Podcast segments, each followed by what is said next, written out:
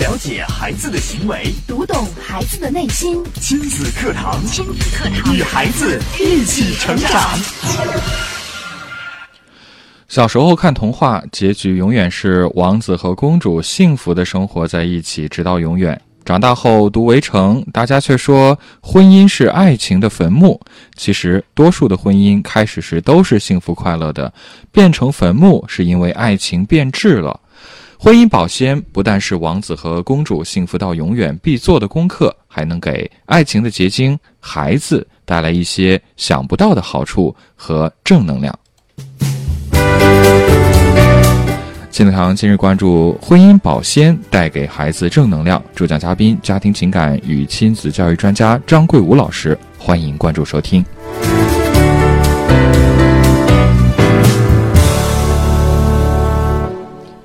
我是袁明阳，我是潇潇，欢迎张桂武老师。张老师您好，你好，张老师。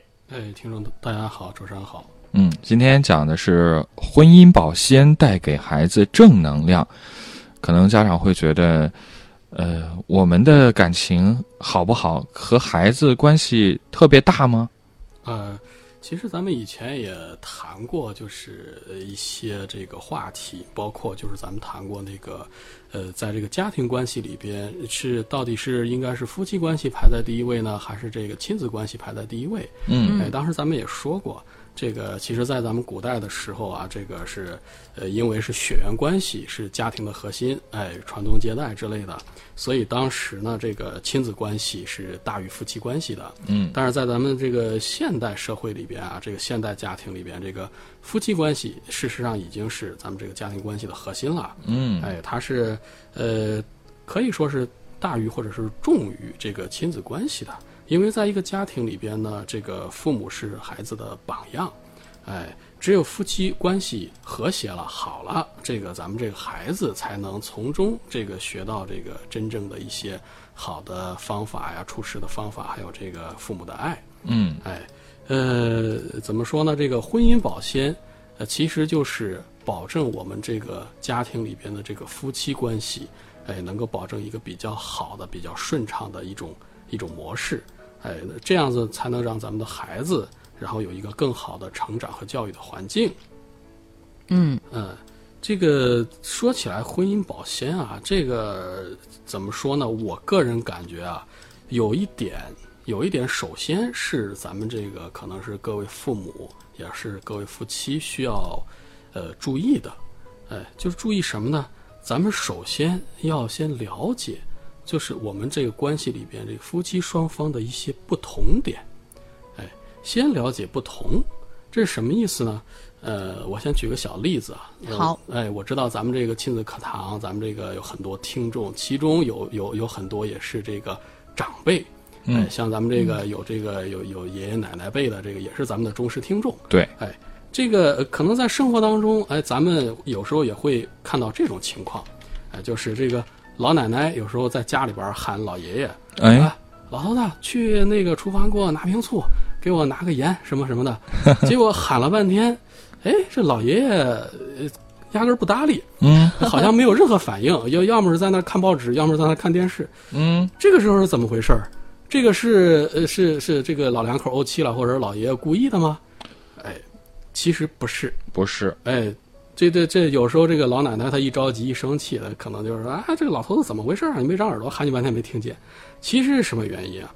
其实是这个男性他进入老年期之后，这个相对于女性来说，他的这个听力下降，敏感度会比较快。哎，在这个差不多是一千赫兹以上的中高频。听力敏感度下降的是比女性要严重的多，这个是怎么理解？什么叫一千赫兹以上？就是这个声音比较尖、比较细。高音的部分，对对，你看咱们这个一般女性说话的时候，这个音频会比较高一些。是的，哎，男性像咱这个梅阳老师说话是这个很有磁性的，比较低沉。哎，对对，这就是，呃，就是说到了这个一定年纪之后呢，咱们这个男性的这个听力，他对于这个就是尖的这种声音的敏感度就下降的比较多了。哦，就是只能听到比较。低沉的声音，对相对比较低一些的这个，然后高音就呃分辨的不是很对敏感了。正好呢，咱们这这个一般这个女性老奶奶啊，这个声音就是相对是女性的声音特点嘛，就相对高一些。嗯，一喊再加上，嗯有时候可能是真的这个老爷爷他没听见。哎，哎，嗯这个这个时候，如果说是你不了解这一点，可能就觉得，哎呦，这个老头子是不是故意故意的不理我。哎，不理我，怎么会让你拿个东西都不拿？其实不是这样子的，这就是什么呢？这就是一个两性之间的差异，而且这个差异是本来没有那么明显。比如说，两人在年轻的时候可能不会出现这种情况，但是到了一定年纪之后，这个男性的听力他就会对这个越来越不敏感。哦，哎，相对的女性可能就相对的慢一些，不会说变化这么快。哎，这就是一个差异。事实上啊，咱们不不谈这个，就是有有的听众可能说啊，这都是年龄大以后的事儿，嗯，这个可可能和我们这些年轻父母三十多可能四十的这个呃没有什么关系。对啊，我们现在讲这个，跟跟我们今天讲这个话题关系大吗？哎，这只是一个说明是男女之间有一个差异。男女有别。哎，对，事实上，你看咱们和咱们有一点关系的，你看女性大脑当中负责评估他人情绪以及行为的区域啊，比男性要大得多。就是女性更善于察言观色。，对对对，这个有有一些这个可能是这个专家他们研究过，就是说大到什么程度呢？可能是男性的三倍左右。呃，但是对，但是他这个结论我还没有看到具体的这个过程和这个就是实验的这个过程，呃，咱不敢保证它到底是不是正确，但是确实有人这么说。呃，我所知道的是，确实是女性的这个前额叶皮质的边缘这一块处理情绪这一块，确实比男性要大得多。对，好像哎我们一般讲这个善解人意这个词儿，形容女性的会比较多。哎，是是，说这个女性细心、对细腻，能够嗯体察别人。可能男性说大老爷们儿，呃，粗线条哎，对 对对，这其实是一个就是说有一定的生理基础在里边。嗯，哎，你看明阳老师当年也是主持过这个很多这个情感类啊，或者说各种各样的节目。嗯但是我相信，即使是明阳老师再加上我，我们两个可能对于这一块的体察的细腻程度和潇潇老师都比不了。就是对 潇潇应该是与生俱来就拥有这种能力。我和明阳老师，我们俩可能是需要很多的学习，很多的这个经验之后天培养对对对对，哎，这就是一个两性之间的区别。嗯事实上，不只是两性之间，哎，人和人之间，即使是同性，呃，这个它也有很多的不同。嗯，哎，可以说这个世界上没有没有两个人是完全一样的，就是个体差异也很大。哎。对，所以你要去真正的了解自己，了解另一半儿和自己的不一样、不同，这是一个婚姻保鲜的基础。嗯哎，为什么这么说呢？你看，咱们除了这个刚才说的生理基础之外，咱们每个人他的这个成长环境、教育环境都是不一样的。哎，有些家庭可能是这个家里面父母都是老师，有一些家庭可能父母是做生意的，有一些可能都是农民。就你的成长环境、你的教育观念，包括你成长的时候你的这个家庭里面的这个父母的夫妻关系，它都是有所区别的。嗯，哎，这个它会造成两个人长大之后，你从原来的这个家庭里面带出来的这个观念，包括行为上有很大的差别。哎，这个咱们这个现在这个婚姻里边出问题，很多时候呢，就是它不是因为什么大事儿啊，不是什么因为原则性的问题，它有时候就是因为这些小事的差异，造成了一些误解，嗯或者说是两个人之间对对方的这种差异缺乏了一些包容，哎，最后造成了一些误解啊、摩擦呀、哎，导致了一些就是感情变质啊、婚姻出问题，哎，比方说这个呃，我们现在在这个婚姻咨询，包括这个呃年轻人的恋爱咨询当中啊，经常会呃出现一个问题，什么问题呢？可能咱们两位主持人，包括咱们听众也经常会听到，嗯就是说这个女方，无论是这个年轻女孩未婚的，还是这个已婚的这个妻子，呃，有时候会抱怨丈夫，哎呀，你看我家那口子，你说他怎么就不上进呢？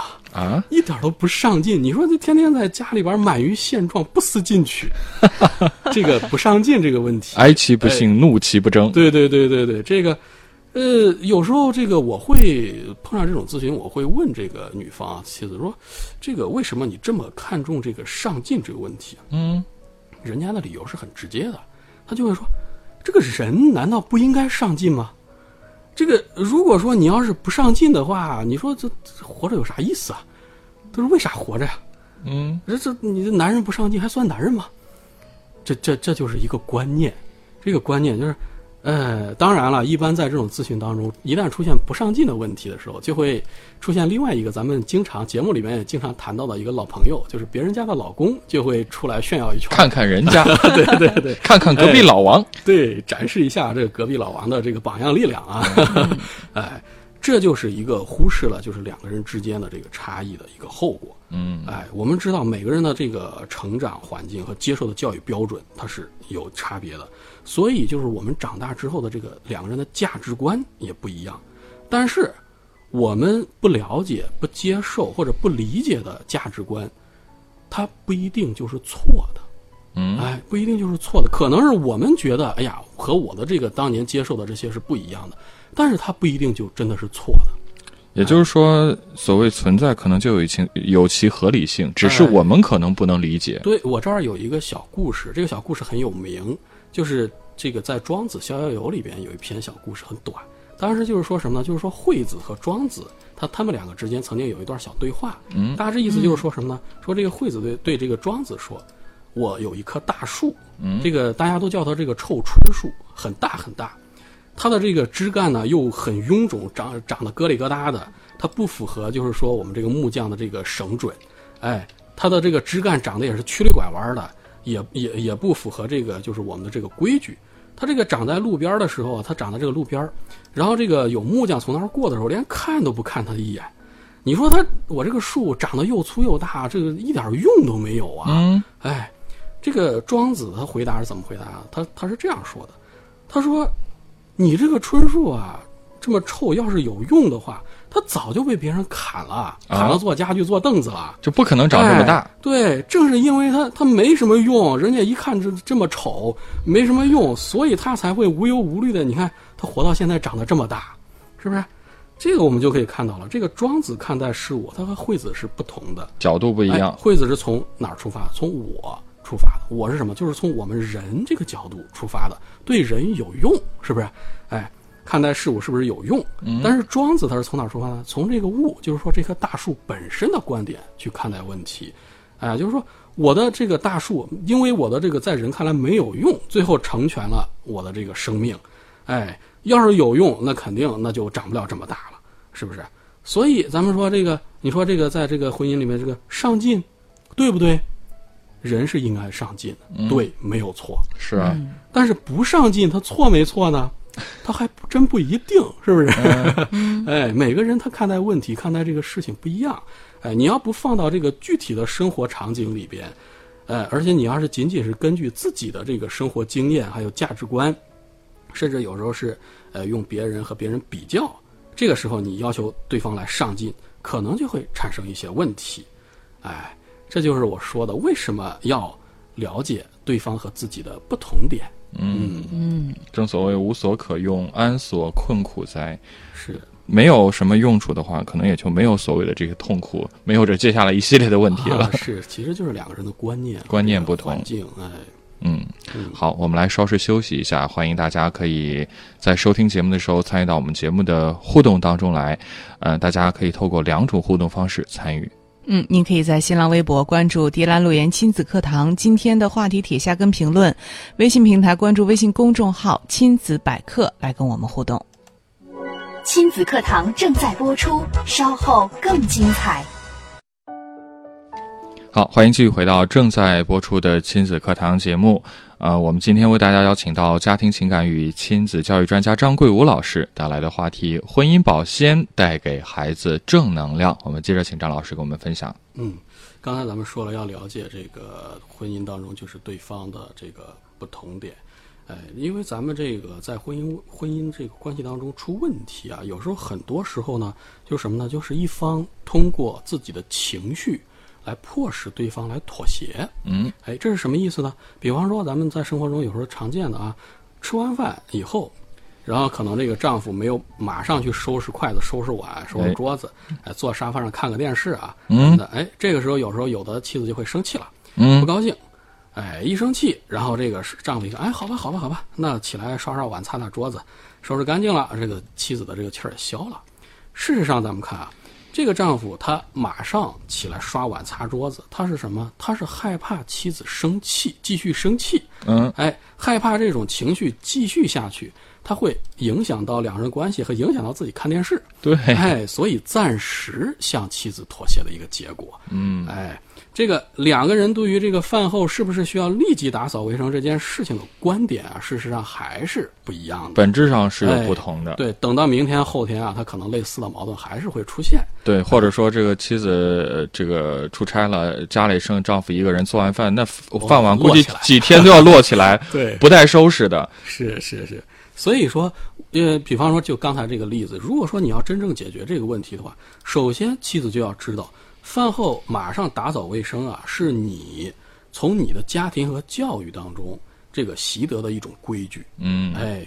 丈夫呢，他是从他的这个教育环境里边习得的规矩，观念可能和你不一样啊。是，比如说你饭后休息一下，然后再做家务，可能丈夫觉得这样子更健康一点。哎，这可能是他的观念啊。嗯。哎，其次，你这个事情呢，不是什么国仇家恨的原则性问题。哎，你要允许有不同的观点和不同的规矩存在。嗯。哎，然后呢，咱们还是说啊，老话题就是学会有效的沟通方式啊。生气，生气这种情绪，它背后。咱们都说了很多，这个情绪它其实是一个表面情绪，它深层次是什么呢？它掩盖了深层次的信息，是吧？嗯，它透露的信息是什么呢？其实就是我因为这个事情，我希望你和我沟通，但是呢，我现在不知道怎么样和你说，怎么样和你沟通，所以我就用这种情绪来表达一下。哎，呃，你怎么样合理的把自己的想法然后传递给对方？这个其实才是避免咱们这个家庭冲突的一种这个升级的。好的方法，嗯，哎，你否则的话，你总是一件事情，然后就是利用情绪，比方说，呃，生气、愤怒，或者说是不说话、冷暴力那种冷暴力，对你掩盖了很多的问题。你其实你你采取一些好的沟通方式，把事情说清楚，可能就不会出现这种冲突和矛盾了。嗯，哎，所以说了解对方的不同，尊重对方的不同，这个接纳差异，这本身是一个很重要的能力，哎，也是让咱们这个婚姻保鲜的基础。同时啊，咱们说了嘛，咱们是亲子课堂是吧？哎，父母对于这个差异的尊重和接纳，也会传递给孩子一个信息，什么信息呢？嗯，就是说，告诉孩子，这个世界是具有多样性的，我们不能任何时候都以自我为中心。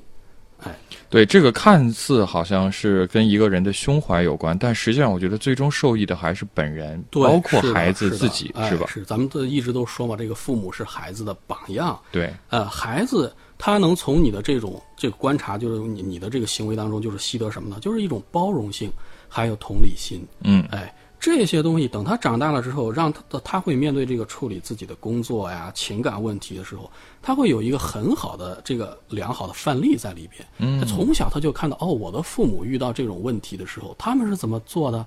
他们是包容对方，然后想办法合理的去沟通，嗯，哎，而不是说一上来就生气吧，然后这个用用自己的情绪想办法去控制别人。其实刚才咱们说了，那是不可能真正去控制的，只是暂时让对方妥协。对，这就是呃谈到的第一点我觉得就是说，首先要找到就是认识到对方和自己的不同。嗯，首先承认这个不同。对，然后呢，咱们就是要要干什么呢？要发现对方的优点，发现优点。对这个。呃，很多这个家庭出问题啊，其实就是出在哪儿呢？时间长了之后，满眼都是毛病。对，这个首先看到的都是对方的缺点了，怎么看都不顺眼，都都忘了当初咱俩为啥结婚呢？啊，我当初到底瞎了眼了？怎么看上你的？看上你哪儿了？对，哎，人家男方时间长了抱怨自己妻子呀，一点都不温柔不漂亮，你看人家的。哎，女方抱怨男方说：“你看你这赚钱少，没情调，没格调的，你这没意思。”嗯，你你你们当初干嘛结婚？是不是？你谈恋爱的时候，你是你你是看不到对方的脸，还是还是见面第二天就闪婚了？对啊，难道是别人逼迫你你们结婚的吗？你不知道对方是什么人吗？嗯，哎，所以说你要是想婚姻保鲜啊，首先咱们有时候反思一下，想想当初自己到底。看上对方什么了？嗯，如果说是你你你想你都想不起来，你都不知道自己都不知道当初是为什么结婚的。说真的，这期节目这这期节目，我觉得就不用听了，因为你的婚姻压根就没掀过，你你也就谈不上什么宝了，是吧？对，呃呃，但是如果说是你想起来了，我想绝大部分就是我们回想一下，看肯定是可以找到当初结合的理由的，是的，是的，哎。如果说是想起来了，但是发现什么问题呢？随着这个时间的推移，对方的这个优点，哎，好像都变了，都不见了。嗯，哎，这个时候我们要考虑想一想什么呢？就是为什么这些优点会消失了？为什么呢？哎，要找到原因是吧？哎，你像有的这个妻子就说，当初谈恋爱的时候，你看我老公那时候谈恋爱的时候阳光帅气，哎呀做事有担当，男子汉。怎么现在过了十年之后，怎么看起来又猥琐又无能，然后还挺个啤酒肚，天天，哎呀，怎么我一看就生气？嗯，哎，这个时候最好是两个人都能够找一找原因，看看是因为是外因还是内因的这个这个因素啊。嗯，这个在找原因之前，有一点很重要，就是要反思自己，哎，看看自己有没有在对方的这个变化当中起到什么不好的作用，哎，检查一下你们的这个相处模式。比方说，这个女方啊，有没有在你们的这个关系模式当中过多的扮演一些不属于你自己的角色？嗯，哎，你看，经常有人，咱们都是可能这个说的这个话不太公平啊，就说女女性的虚荣心强，但是实际上这个男性的虚荣心也也不弱哈。嗯，呃呃，经常也是一有这个呃女生这个温柔啊、可爱的表现，一撒娇，然后立马这个唤起了这个男性的这个这个什么这个保护欲，超强保护哎，欲。我的价值观，我我的价值感就出来了，哎，呃，所以你你如果说是一个过于强势的这个这个女性，嗯。有时候在这个妻子的角色之外，你还扮演了什么领导，甚至母亲，嗯。哎，这些角色不不属于你的角色的时候，呃，有时候你抱怨啊、指责呀、甚至去命令对方，有这种行为的时间长了之后呢，男方有时候是会丧失什么呢？丧失他自己对自我的一种认同。嗯，哎，嗯他的存在感对自己的感觉这个存在感就会越来越低，然后自己会越来越萎靡。哎，所以怎么样使用好咱们女性的这个优势？我觉得咱们各位啊可以想一想，因为女性在婚姻当中，说实话，这个引导引导的角色，这个主导的地位还是很重要的。刚才咱们说了，女性的这个对于情感和情绪的处理是咱们男性的三倍。嗯，哎，所以咱们女性要有一个主人翁的意识，我们才是这个婚姻里面的引领者，是吧？嗯哎，有时候多想一想。哎，我也不是在说是矮化女性啊，这说什么什么，呃，其实就是想告诉各位，这个男女其实有别，各有优势。哎，同时也提醒各位，这个贤妻良母，咱们传统的贤妻良母这种角色，和咱们现代越来越多的这个女强人这种属性啊，它两者其实不是对立矛盾的，它是可以同时出现在一个人身上的。哎，有时候我们没有必要把它给对立起来，是吧？哎，所以那个呃，有时候我们这个要学会重新去发现对方的一些优点，哎。这个咱们其实老听众都知道啊，咱们节目经常会谈，咱们父母要懂得去发现孩子的优点和优势。嗯，哎，同样的，我们觉得觉得就是有时候也也可以把这种这个用到这个另一半身上，哎，呃，自己看看当初哪些优点消失了，但是这个消失了也不用失落啊。我们都都说啊，人是会变的，人是会变的，随着时间的推移，你的这个优点其实也是会变化的。哎，比如说这个女性，当初可能是结婚之前两人恋爱的时候，是一个很活泼可爱的少女，是吧？结婚了十年、十五年，然后生孩子，然后各种各样的事物之后，可能在丈夫看来，哎呀，当初的这种可爱的这种优点和和属性，确实是越来越少了，因为年龄在增长嘛，这是很正常的。嗯，但是，哎，随着这个女性的成长，她是不是变得更有耐心了，更温柔了，比从前更优雅了？是不是他新的优点和以前不一样的优点就出现了？哎，所以人是不可能不改变、不成长的。哎，在不同的人生阶段，你要学会去欣赏对方身上不同的优点，这是人生的一大乐趣。哎，也是婚姻保鲜的一个秘诀。咱们说了，抱怨不如去发现。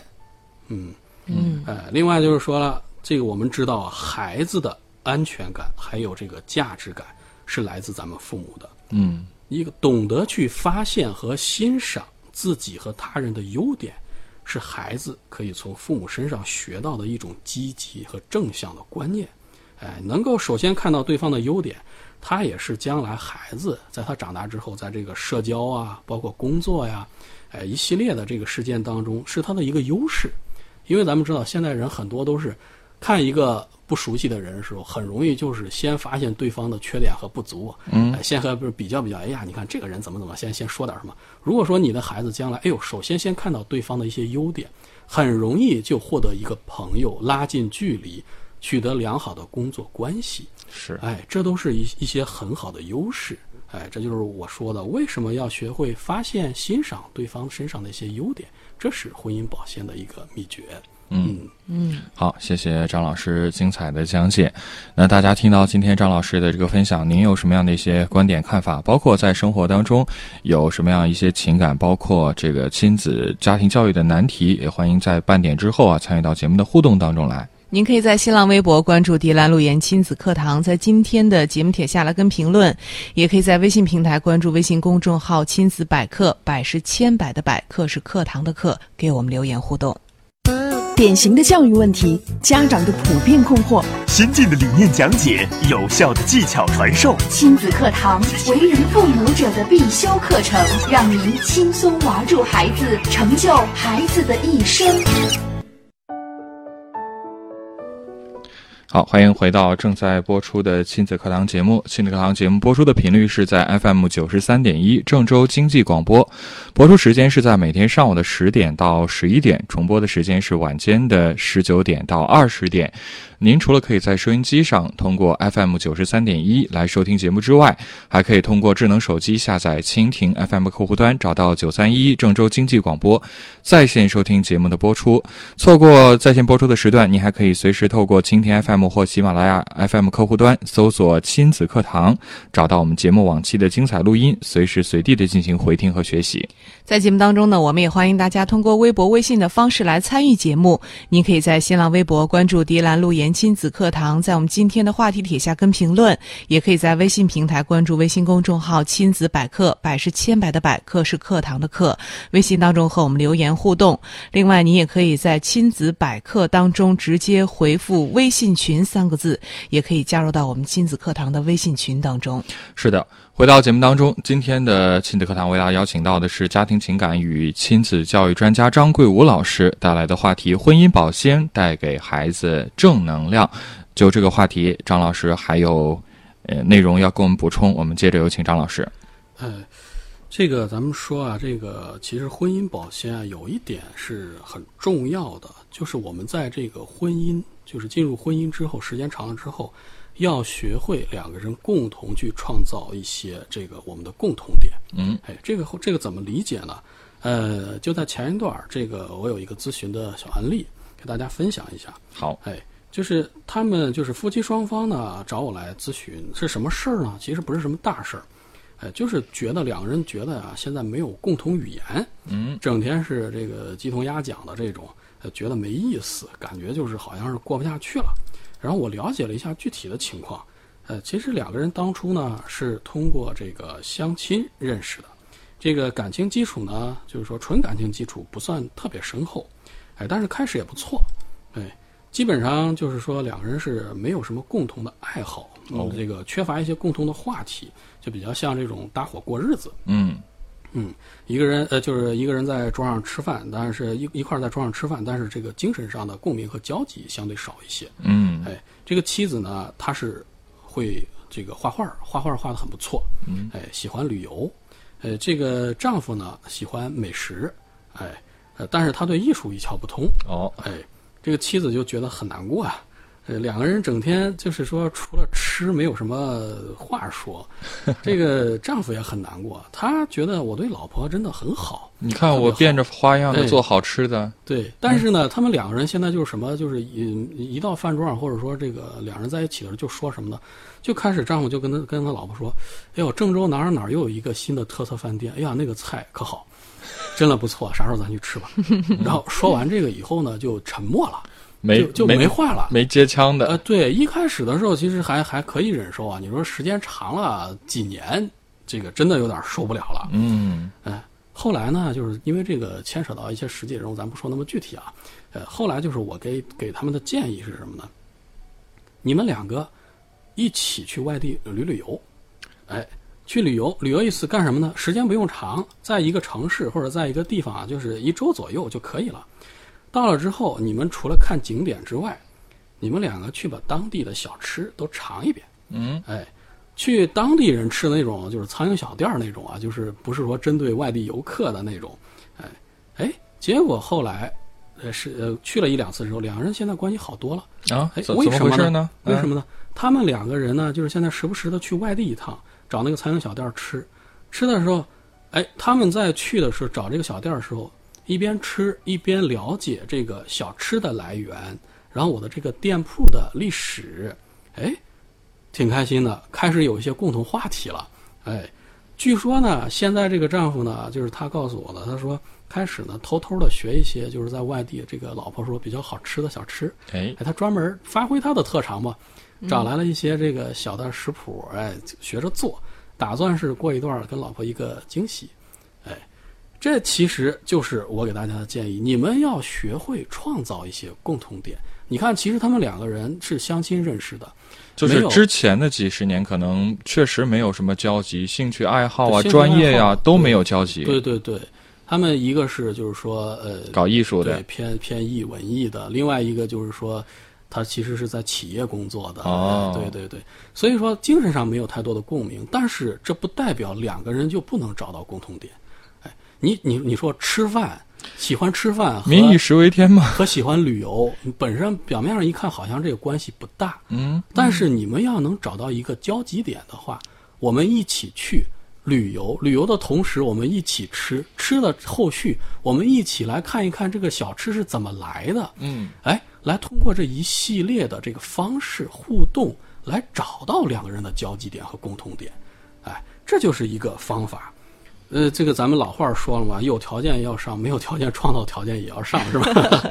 哎，所以这个别说这个两个人感情基础一般了啊，即即使是当初这个谈恋爱时候，就是结婚之初如胶似漆的，你结婚之后天天在一块儿，你十年二十年之后，你当初有多少共同话题，可能也得也说完完了。哎，差不多说完了，没有新鲜感了，哎，这个呃咱们就很熟悉的有一句歌词儿，这叫什么？这个我我能想到最浪漫的事，就是和你一起慢慢变老，是吧？嗯，但是这个怎么样变老，它是一个问题。歌词的下一句是什么呢？就是一路上收藏的点点滴滴的欢笑，留到以后坐在这个摇椅上慢慢慢聊哎，所以说，你如果说两个人时间长了，除了吃饭睡觉，生活没有任何变化，将来真有一天俩人一块坐摇椅上聊吧，一聊哦，吃饭睡觉没了，聊尽了。一句话聊完了，嗯这个其实也很尴尬呀。对，所以说，即使是为了将来，呃，别一句话把一辈子都说完了，我们也要想办法去创造这个夫妻的共同点，嗯不断的去发掘新的话题啊、兴趣啊，哎，怎么创造？咱们刚才说了，就是能不能把两个人的各自的兴趣结合一下，哎，咱们大家可以发挥一下自己的这个想象力和智慧，嗯。嗯，另外，这个说，如果父母能够不断的去创造婚姻和生活当中的这个共同点，让自己的婚姻保鲜的话，对孩子他其实也是有正面影响的。哎，什么影响呢？孩子可以潜移默化的从这个父母身上学到如何建立，包括如何推进一段亲密关系。嗯，哎，这对将来长大以后，他面对友谊啊，包括他自己的爱情的这个问题的时候，都是很有益处的。哎，不会说一遇到问题了，哎呦，不知道该怎么解决。怎么办了。嗯，他会有一个模式，有一个非常好的模板可以去学习。对他从小的时候一直在看哦，我的父母他们是怎么样去让自己的生活、让自己的婚姻、让自己的爱情变得越来越有趣。嗯，哎，我将来这孩子他也会潜移默化的就学到，我的婚姻其实是爱情应该是快乐的、有趣的、不断的成长、不断的去发掘的，而不是说好吧，我们结婚了，这个就大功告成了，这个就圆满了。这不是的，我们进入婚姻其实只是一个刚刚开始。嗯，哎，这就是说，这个你去发掘、去找到我们的共同点，其实能给孩子带来的一些优势和好处。好，到这儿我们今天的亲子课堂接近尾声，感谢大家的关注收听，也感谢张老师的讲解。更多的问题，大家还可以关注我们的微信公众号“亲子百科”，直接留言，我们会在每天节目的播出时段来回答大家的提问，也欢迎大家来持续关注。今天节目就是这样，明天同一时间，亲子课堂和您不见不散。